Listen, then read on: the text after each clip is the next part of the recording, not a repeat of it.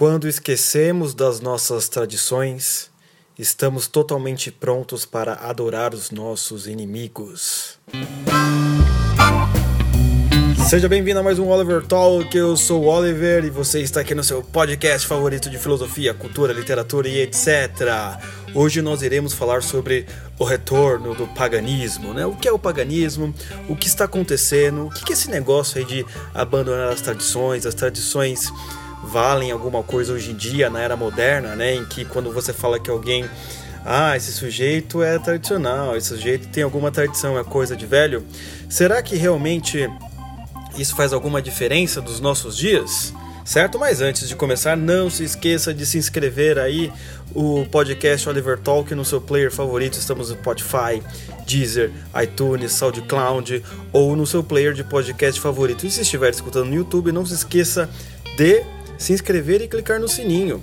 É isso aí, então vamos lá, vamos ao que interessa, certo?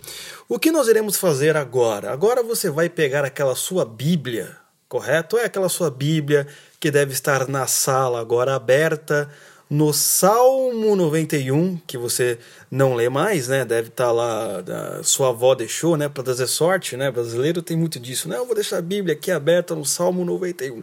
Pegue esta Bíblia agora, certo? Porque nós iremos ler um trecho que tem umas coisitas muito interessantes, certo? E fala sobre o esquecimento é, da tradição. Quando uma geração esquece-se completamente daquilo que a outra geração fez e ela está totalmente aberta e começa a adorar um inimigo que quer destruí-los. Pois é, isso mesmo, exatamente. Então vamos lá. É, em Juízes, capítulo 2, versículo 10 a 14, eu vou ler aqui.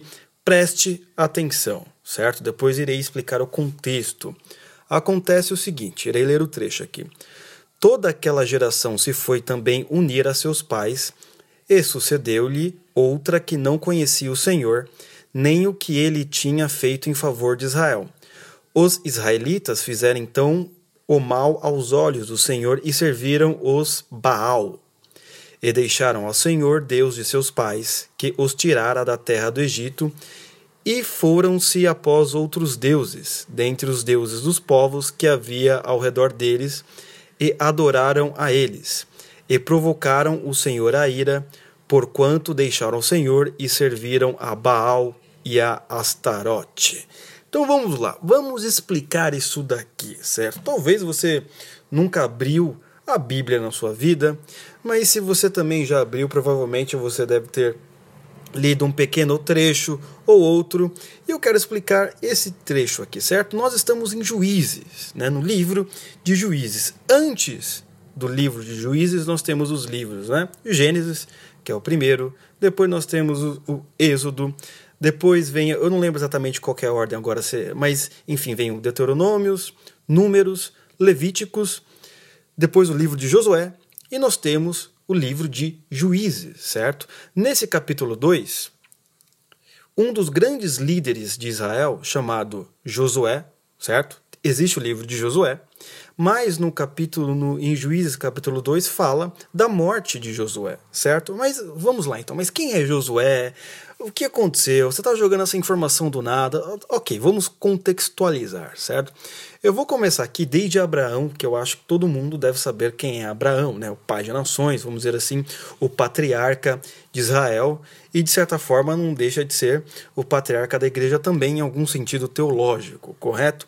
Mas vamos lá, né? Então nós temos no livro de, de Gênesis né, conta toda aquela história do começo da criação, haja luz, né, depois vai vir é, Adão e Eva, e depois várias pessoas, e nós chegamos em Abraão, certo? Aí, sendo bem sucinto aqui, Abraão teve um filho chamado Isaac, lembra daquele sacrifício, né? Deus pediu para Abraão leve o seu filho até o monte tal e ofereça e ofereça-o em sacrifício para mim, né? E Abraão, né, quando ele vai ele pega lá o é, a adaga, o punhal, o punhal, não lembro agora o nome do, do objeto pontiagudo, né? Uma espécie de faca, não era, né? Mas enfim, negócio para fazer sacrifício. Na hora que ele ia, é, vamos dizer assim, é, matar o seu filho. Deus fala: não, você não precisa fazer mais isso, você já provou sua fé.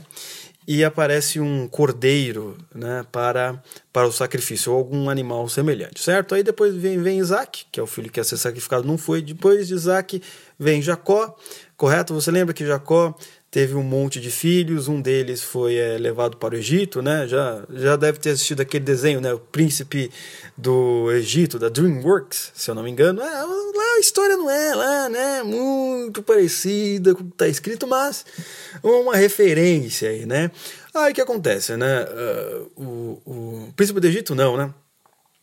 Eles é, têm um filho de, de, de Jacó, que é mandado para o Egito, esse filho ele se torna lá, vamos dizer assim, o, o, o primeiro-ministro né, de Faraó, ele consegue se tornar, depois ele recebe os irmãos dele, aí o que acontece, né? Aí vai, vai começar o livro né, de Êxodo. Por quê? Porque o que acontece? Você tem o povo do Egito e você tem o, o, o povo de Israel, não é? Certo? Povo de Israel está morando junto com o povo do Egito. Só que um líder egípcio pensa assim: ah, se a quantidade de homens e eh, se a quantidade de pessoas do povo de Israel se multiplicar, nós iremos perder a nação. Então vamos, o que? Vamos escravizá-los, não é? Uma ótima ideia, né? Eh, naquela época as pessoas resolviam tudo na base da escravidão, não é? Então eles, eles escravizam né, o povo de Israel. O que acontece tem aquela cena que você já deve ter assistido na novela lá dos Dez Mandamentos, ou ou naquele filme, o famoso filme clássico, né, Os Dez Mandamentos também, né? Ganhou vários Oscars na época. E nesse filme, né, existe um garoto que ele, não, né, o, o, o, o faraó pede para, enfim, assassinar todas as crianças de, do, do povo israelita, né, os hebreus. E uma mãe, ela resolve, não, coloca lá o menino no, na água, né, num bercinho, e o que acontece? A filha do faraó vê aquele menino, dá o nome de é, Moisés, ou aquele nome já era dele, enfim. Né? São detalhes assim. Né? Ou ela dá o nome, a mãe não lembra exatamente agora, né? mas enfim, o nome dele é Moisés, certo?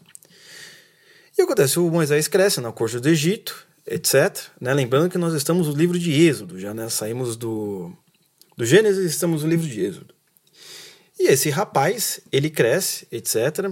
E ele descobre que ele é do povo de Israel, né? na verdade ele é um filho adotivo, e um soldado egípcio tenta matar, né? ou simplesmente é, espancar um do povo hebreu, ele vai lá, o, o, Moisés ele vê isso enquanto ele ainda é príncipe do Egito e vamos dizer assim, mata esse soldado, ele foge, né? Ele foge, fica 40 anos é, longe, fugido, etc.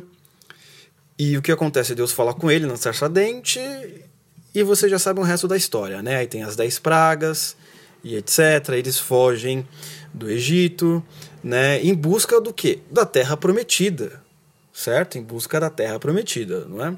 Então, nesse processo da terra prometida, nós teremos né, esses quatro livros que vão falar, né? desde que eles saem de, de, do Egito até chegar a Canaã, a terra que mana leite e mel. Né? Então são quatro livros que vão descrever uh, os detalhes, né? que, é, que é Êxodo, Número, Levítico e Deuteronômios, correto? O que acontece? Né? Eles saem do Egito, né? assim que o, o ele, ele, Moisés vai lá no, no monte pegar a tábua dos Dez Mandamentos e quando ele vai descer, o povo já está adorando um bezerro de ouro, ou algo do tipo, né? Moisés fica nervoso, né? Porque o povo começava a falar: não, Deus abandonou a gente, e o que acontece? É melhor a gente voltar, é melhor ser escravo no, no, no Egito, né? Do que ser livre, do que ser homens livres, né? A mentalidade de escravo, é, com certeza. Aí Moisés vai lá, quebra as tábuas, depois ele volta novamente para pegar as tábuas de novo.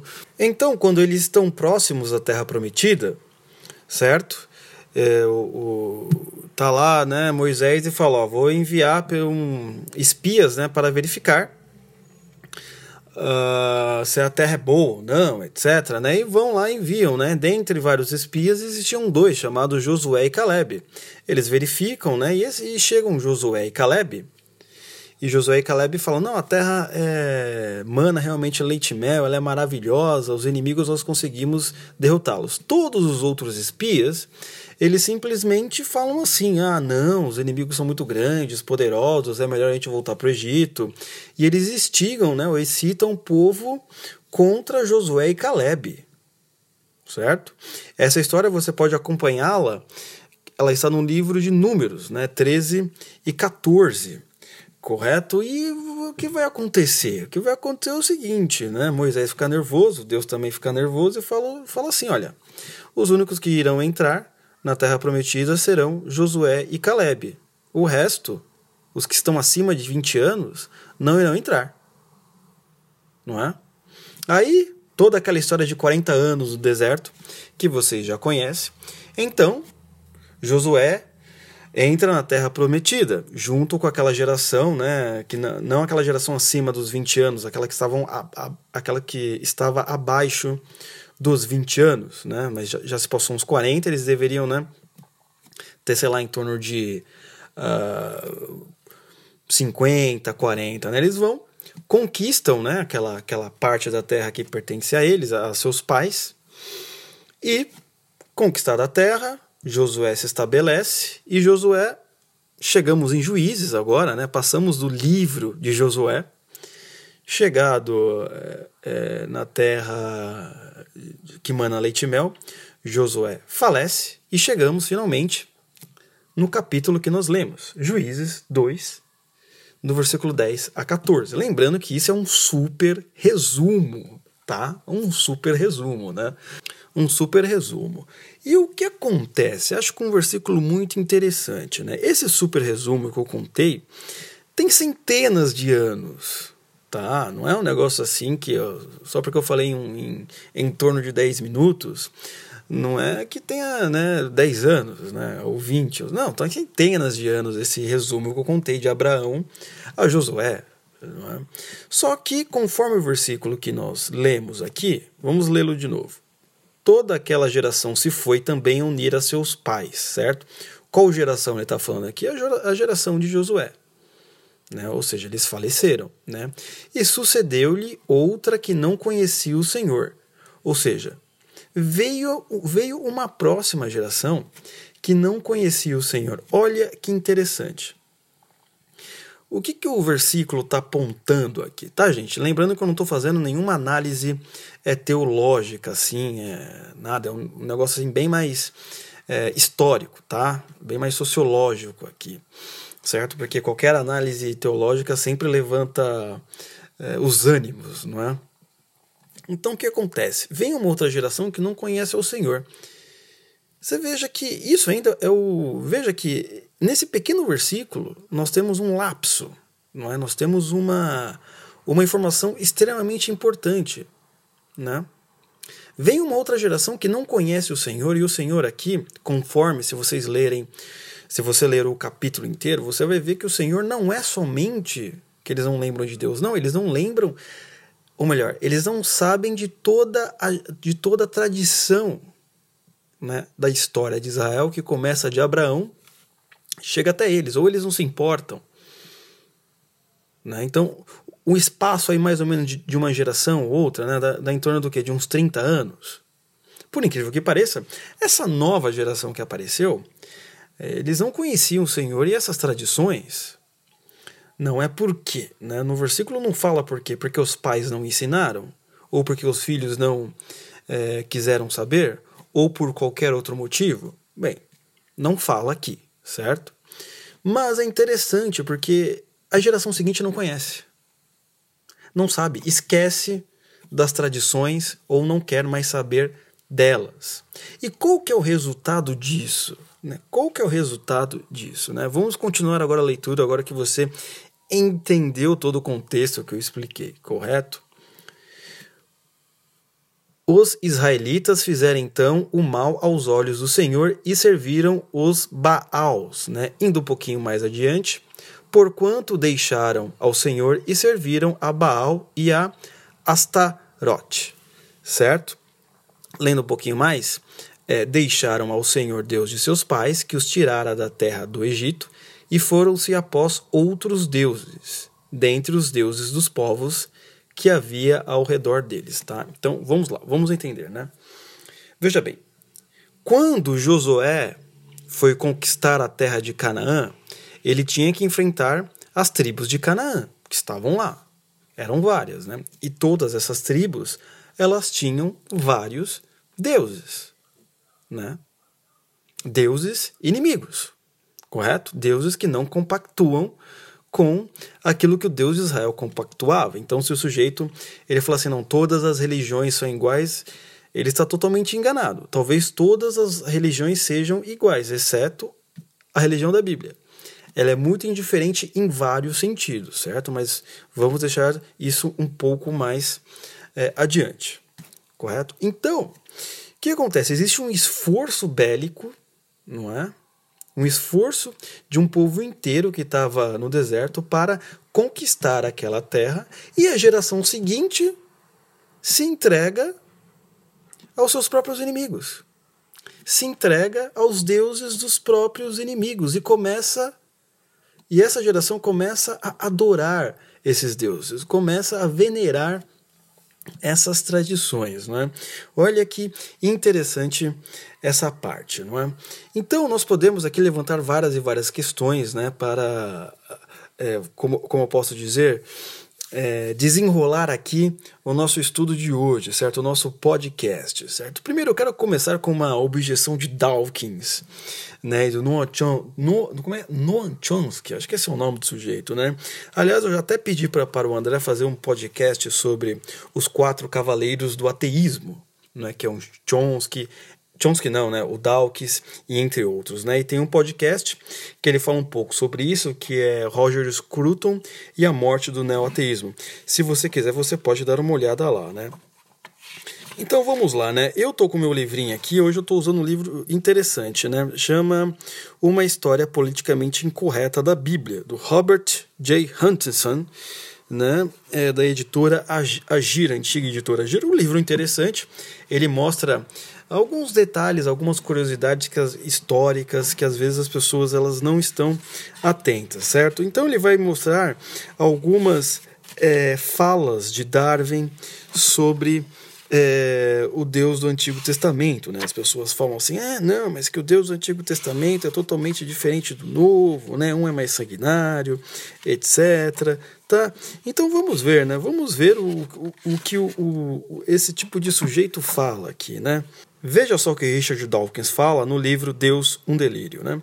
O Deus do Antigo Testamento é comprovadamente o personagem mais desagradável de toda a ficção. Um ser ridículo, injusto, incapaz de perdoar, controlador, homofóbico, racista, infanticida, genocida, filicida, pernicioso, megalomaníaco, sadomasoquista, um implicante que atua por capricho e maldade, certo?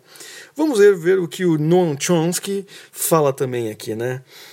Um, a Bíblia é um dos livros mais genocidas da história. A primeira coisa que o governo deveria fazer é banir o Antigo Testamento, certo? Eles estão falando justamente dessa parte que eu li para vocês. Eles vão conquistar a terra prometida e, ao mesmo tempo, a ordem de Moisés é que eles não se misturem com os outros povos. Por quê? Não é? Será porque simplesmente é, Deus é racista, né, genocida, como, ele, como eles estão falando? Vamos ver então, né? É, olha que interessante, vamos entender aqui para nós chegarmos à, à conclusão do podcast, que é o retorno do paganismo. Né? Segura aí que você vai entender onde eu quero chegar. Né? Então, é, por que Moisés não queria que esse povo relacionasse com seus inimigos? Né? A resposta nós iremos encontrar em Deuteronômios, capítulo 18, versículo 9, 10, certo? Abra aí a sua Bíblia que você nunca leu na sua vida ou que lê só os domingos. Vamos lá. Está escrito assim: Quando entrares na terra que o Senhor teu Deus te der, não aprenderás a fazer conforme as abominações daquelas nações. Entre ti não se achará quem faça passar pelo fogo a seu filho ou a sua filha, tá? Então nós temos duas informações interessantes, não é? Moisés deu uma ordem. Primeiro, não faça abominações que aquelas nações fazem, correto? E segundo, não faça passar pelo fogo seu filho e sua filha, Né? Mas que abominações são essas, não é? Que, que, que negócio de passar pelo fogo? Será que abominações? Ah, não. É, ir para uma baladinha, pegar aquela mocinha que não é cristã. Os caras acham que é isso. Não, o negócio aqui é sério. Não é brincadeira, né? O que é passar pelo fogo?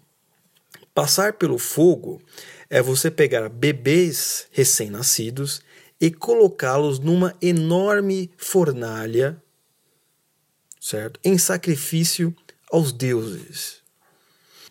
Vamos lá, um povo que quer se constituir como nação, certo? E ao seu redor vários e vários povos que fazem o quê? Sacrifício infantil de bebês recém-nascidos, correto? Né? Colocando na fornalha em oferenda aos deuses. Veja que terrível, né? Vamos ver aqui uma outra informação extremamente interessante, né, do historiador Diodoro Sículo, acho que é o nome do sujeito aqui que nós temos aqui, né? Diodoro Sículo, exatamente, né? É um historiador antes de Cristo, né? Ele viveu é, mais ou menos em torno de 30 é, 30 antes de Cristo, correto? O que, que ele vai falar aqui, né? Olha, havia na cidade dos fenícios uma imagem de bronze de Crono com as mãos abertas, as palmas viradas para cima e ligeiramente inclinadas para o chão, permitindo assim que cada criança que lá fosse colocada rolasse para baixo e caísse numa espécie de poço aberto em que queimava fogo, certo? Em escavações arqueológicas feitas em, Cartago, uma colônia no norte da África, foram encontradas 20 mil urnas que guardavam os restos das crianças sacrificadas, o maior cemitério de o maior cemitério de humanos sacrificados já descobertos, né? Tudo isso aconteceu por um período contínuo de quase 600 anos, não é? Então você veja bem. Essa informação não é, não é exatamente do povo é, que estava ali na, na da, da, das tribos cananeias, né, que Josué teve que enfrentar. Mas esse tipo de sacrifício infantil era uma coisa mais tão comum na antiguidade, mas tão é, frequente, que a ordem de Moisés era essa, meu amigo. Você não vai se misturar com fulano de tal, porque senão eles irão sacrificar os seus filhos. Isso eu estou falando só de uma coisa bem simples. Bem simples, não, é mais visível. Não é? é uma formação que é, você não encontra. É, a Bíblia fala de passar pelo fogo, né? mas por, por outras fontes arqueológicas nós, nós vemos que o negócio é muito mais sério do que nós imaginamos. E você pensa bem, né? essa nova geração que surgiu esqueceu as tradições, não é? Esqueceu aquilo que Abraão, Isaac e Jacó fez e toda aquela história até chegar em Juízes, né? Então pensa bem, pensa numa história interessante, né? Aquela história de Abraão que eu contei no começo. Ele estava lá, o, o teve o seu filho, né? O Isaac. E Deus falou assim para ele: Olha, você, eu vou querer seu filho em sacrifício, não é? Para mim, seu filho primogênito, correto? Óbvio que tinha o Ismael, mas o Ismael era da escrava, não é? E vai lá, né? Abraão leva Isaac na hora de sacrificar. Deus fala: Não, não quero o seu filho, você já provou a sua fé, certo? Vamos fazer um exercício, um exercício literário aqui, tá? Pense que você está no lugar de Abraão. Né? Você está lá no lugar de Abraão, correto? Deus pede que você sacrifique seu único filho, não é? Agora, pense um pouquinho mais. Pense como eram os povos ao redor ali de Abraão. Aqueles povos estavam mais do que acostumados com isso. Era até normal, né? Não, aqui é um sacrifício, eu já fiz vários sacrifícios. Não é? Os vizinhos ali, nas regiões vizinhas, era uma coisa, né? Lembra-se, Sodoma e Gomorra. Aquela perdição que era, não é? Então, você veja que na hora que Deus fala assim: Olha, eu não quero seu filho em sacrifício, há uma ruptura tão radical com a mentalidade dos outros deuses que perdura até hoje. Porque uma das coisas mais normais que existia naquela era o sacrifício infantil. E Deus falou assim: não, comigo não vai ter esse tipo de sacrifício. Consegue entender o impacto Eu sei que se tira muitas histórias boas, né, sobre fé, não é de se entregar a Deus, né, uh, dessa passagem, mas se nós olharmos num sentido é, de moralidade, num, num sentido é, histórico, é uma ruptura enorme. Uma ruptura enorme, grande. Não, comigo não vai ter isso. E continua assim. Aí chega com Moisés e fala: vocês não irão passar, vocês não irão deixar é, os seus filhos passar pelo fogo. Só que a geração que surge, né, naquele versículo que eu li de Juízes, esquece essas tradições. E pior, eles começam a servir esse povo que, além de sacrificar os seus filhos a esses deuses, e vários tipos de abominações existiam ali. Né? Não é só somente você é, sacrifício de crianças, que, o que já é algo terrível por si só, não é? Mas também é estupro coletivo e etc., em ritual aos deuses. Né? Nós lemos isso hoje em dia, né? porque nós estamos aqui na cultura judaico-cristã, alguns dizem que não existe, mas aí é um, um outro debate que não vem ao caso aqui agora. Estamos acostumados que isso seja ruim, que isso seja imoral. Mas naquela época, meu amigo, existia só um povo pequenininho que deixou de ser escravo, né? ou pelo menos um, um, um único povo, um, um dos povos, né? que não cometia esse tipo de coisa. Era uma, uma ruptura com tudo aquilo que estava acontecendo ao redor. Isso é muito importante para a compreensão daqui que eu estou falando. Né? E tem mais ainda, né? Tem mais informações, né?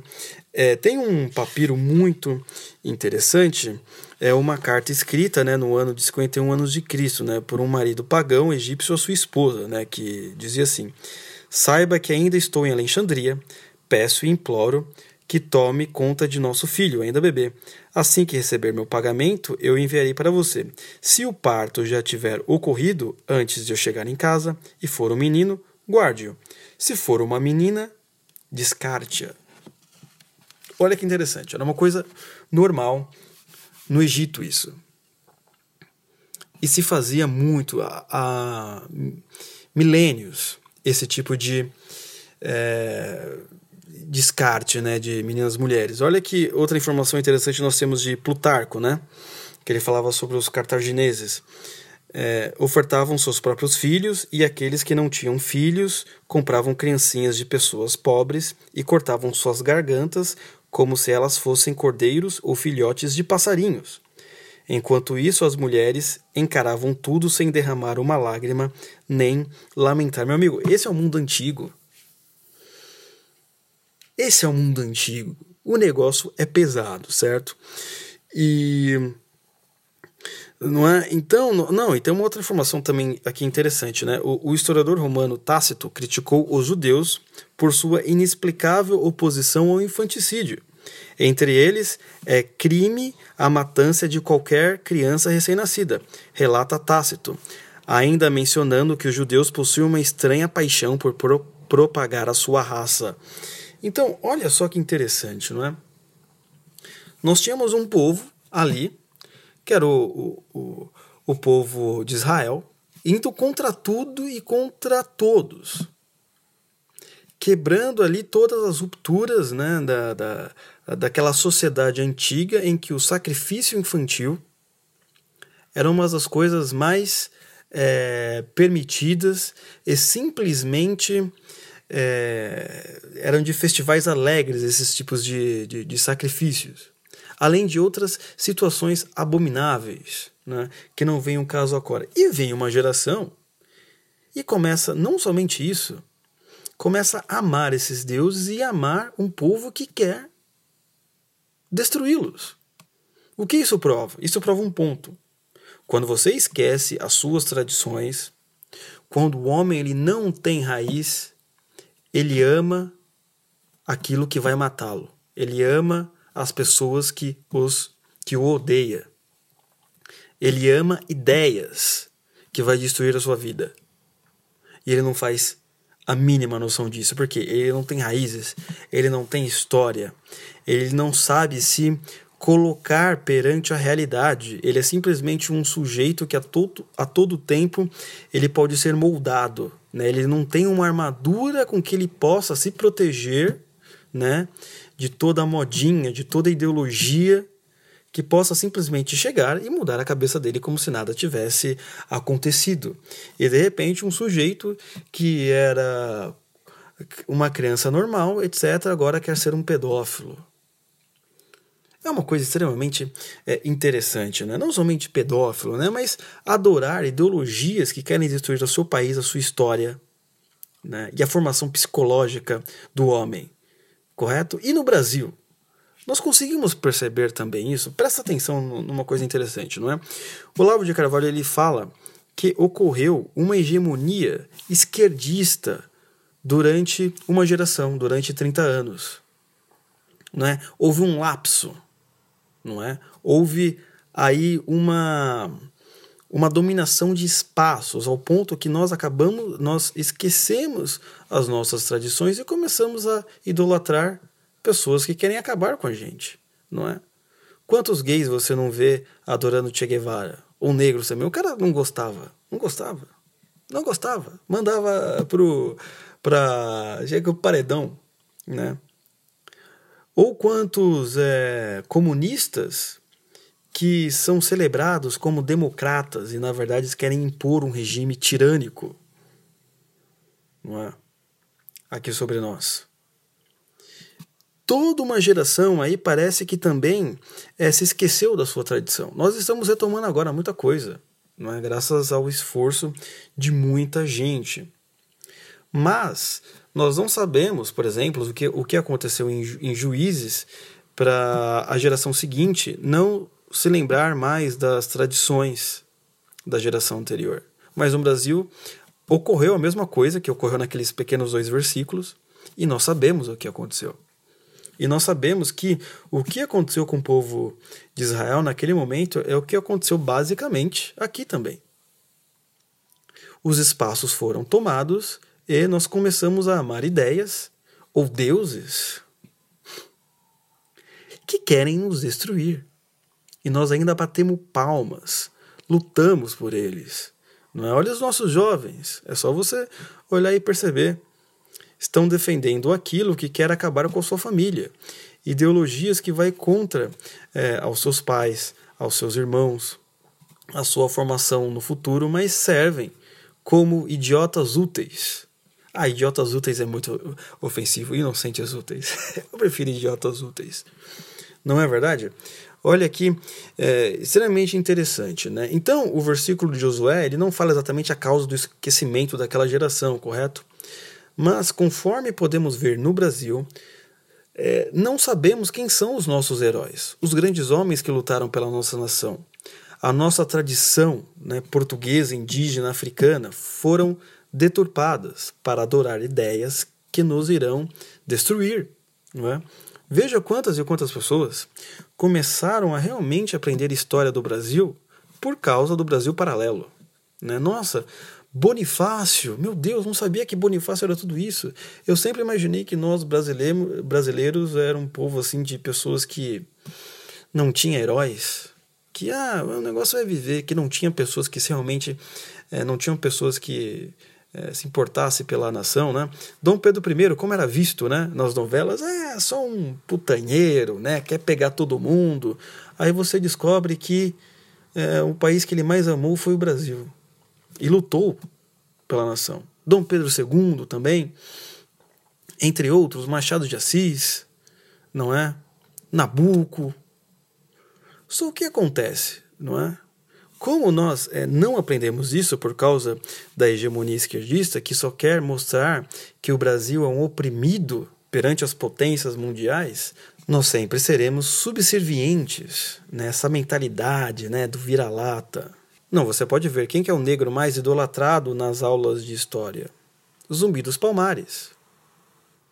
Não é? O negro escravizava outros negros. Não alguém realmente de grande valor, que superou a escravidão. As pessoas esquecem de Machado de Assis. Não, agora tá todo mundo lembrando, mas ninguém leu ele, né? O pessoal só quer lembrar da cor dele agora. Não é? Ah, moreninho, mulato, não sei que falar negro, não sei o que, não é? Então você veja que o lapso assim como aquele povo de Israel, né, geração que surgiu, e ficou submissa a outros povos, a outros deuses, a geração também no Brasil que não sabia da sua história, não sabia das suas tradições, também ficava submissas, também ficava submissa a essas ideias comunistas, né? ao Fidel Castro que o Lula é, tanto, tanto adorava. Você percebe que o processo é basicamente o mesmo, né? O que acontece quando esquecemos as nossas tradições, nós adoramos outros deuses, outras ideias, né? Muitos dirão assim também, ah, mas a Europa também é a mesma coisa, né? Tá abandonando o cristianismo, né? O, o negócio na Europa é muito mais complicado, né? Do que somente isso. Então você veja que o retorno do paganismo ele não começa simplesmente pelo fato de você esquecer é, o que as suas tradições, as suas raízes, mas também adquirir práticas antigas que até então pareciam estar é, nunca mais iriam voltar, sacrifícios de criança, né, de crianças, como o aborto, era uma prática antiga, normal a falta de identidade psicológica, o sujeito não sabe se é homem, se é mulher, não sabe, ele não sabe o que ele é. Ele é qualquer coisa. Você percebe que o que nós estamos vivendo no, no exato momento de hoje não é nada de novo, talvez seja uma outra forma. Não é? Mas é o paganismo voltando com uma carinha né, legal, de ser inteligente, de ser uh, para frente. Enquanto isso, esse tipo de atitude que se toma é autodestrutiva. Não é? A gente sabe qual é o problema de não se ter mais filhos, não é? O problema da Europa. Não é tudo bem, supondo que a direita é, vence em todos os governos. E os filhos? Não é? Tem que ter filho também, não é? É uma coisa, é uma questão complicadíssima. O pessoal não está tendo mais filhos não é? E as pessoas que irão lutar na guerra, e os homens val valorosos? Não, o homem de hoje em dia é tudo feminista. Veja que interessante. Isso é, uma, isso é uma das coisas que só é possível quando o homem não conhece as suas raízes, porque ele é facilmente moldável. Tudo bem? Não se esqueça de se inscrever nas, redes, nas nossas redes sociais, Instagram, Facebook, Oliver Talk e o meu Twitter, Oliver Underline Talk, Oliver com Y, tudo bem? Então até a próxima.